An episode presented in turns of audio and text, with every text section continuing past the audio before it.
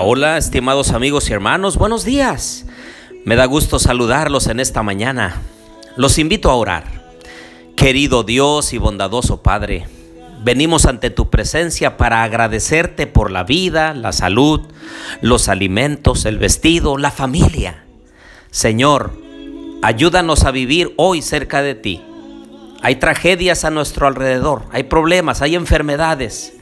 Líbranos, Señor, de cualquier tipo de mal, pero ayúdanos a vivir cerca de ti por si en algún momento llegara a pasar alguna situación difícil a nuestra vida o a la vida de los nuestros.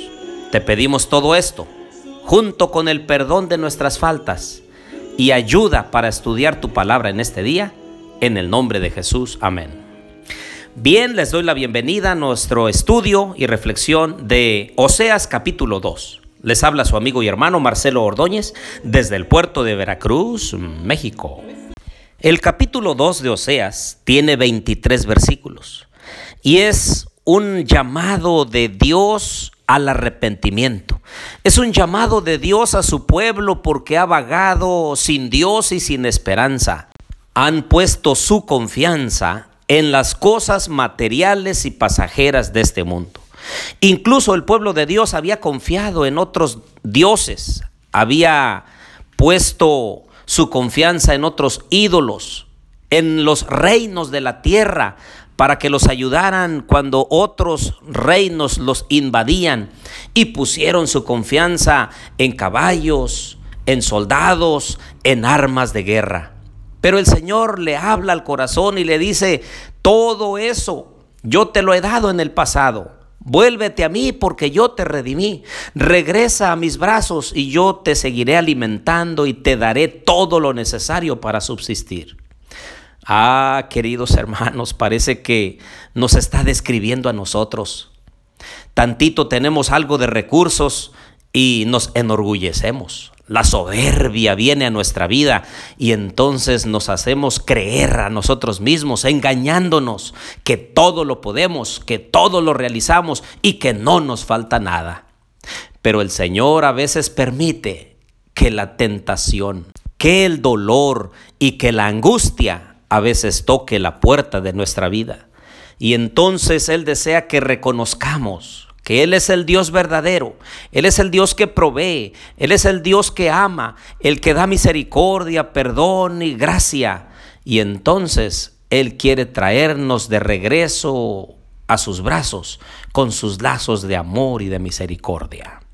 Dice el versículo 19 en adelante, te desposaré conmigo para siempre, te desposaré conmigo en justicia, juicio, benignidad y misericordia, te desposaré conmigo en fidelidad y conocerás a Jehová. En aquel tiempo yo responderé, dice Jehová, responderé a los cielos y ellos responderán a la tierra. Y la tierra responderá al trigo, al vino y al aceite. Y ellos responderán a Jezreel la sembraré para mí en la tierra, tendré misericordia de lo Ruhama y diré a lo a mí, tú eres mi pueblo, y dirá, Dios mío. Ese es el verdadero carácter de nuestro Dios, un Dios que se preocupa por sus hijos, un Dios que está al pendiente de sus necesidades, aunque lo Ruhama que era la no compadecida, que era el reino del norte, y lo a mí, que el que no era su pueblo, ahora el Señor dice que sí serán su pueblo, que sí se compadecerá de la quebrantada, de la desvalida, de la que se había alejado de Dios. Hoy, queridos hermanos, tenemos la oportunidad de regresar al Señor. Hoy tenemos la oportunidad de atribuirle a Él todo lo bueno que ocurre en nuestra vida. Debemos entender y reconocer que todo eso viene de Dios. Hoy en esta mañana yo te animo a acercarte a Él. Derrama tu corazón delante del Señor. Mira en qué has caído. Arrepiéntete y regresemos al Señor con todas nuestras fuerzas, con todo nuestro vigor. En esta mañana yo te digo que el Señor te bendiga y te guarde. Haga resplandecer el Señor su rostro sobre ti y tenga de ti misericordia. el Señor alza a ti su rostro y ponga en ti paz.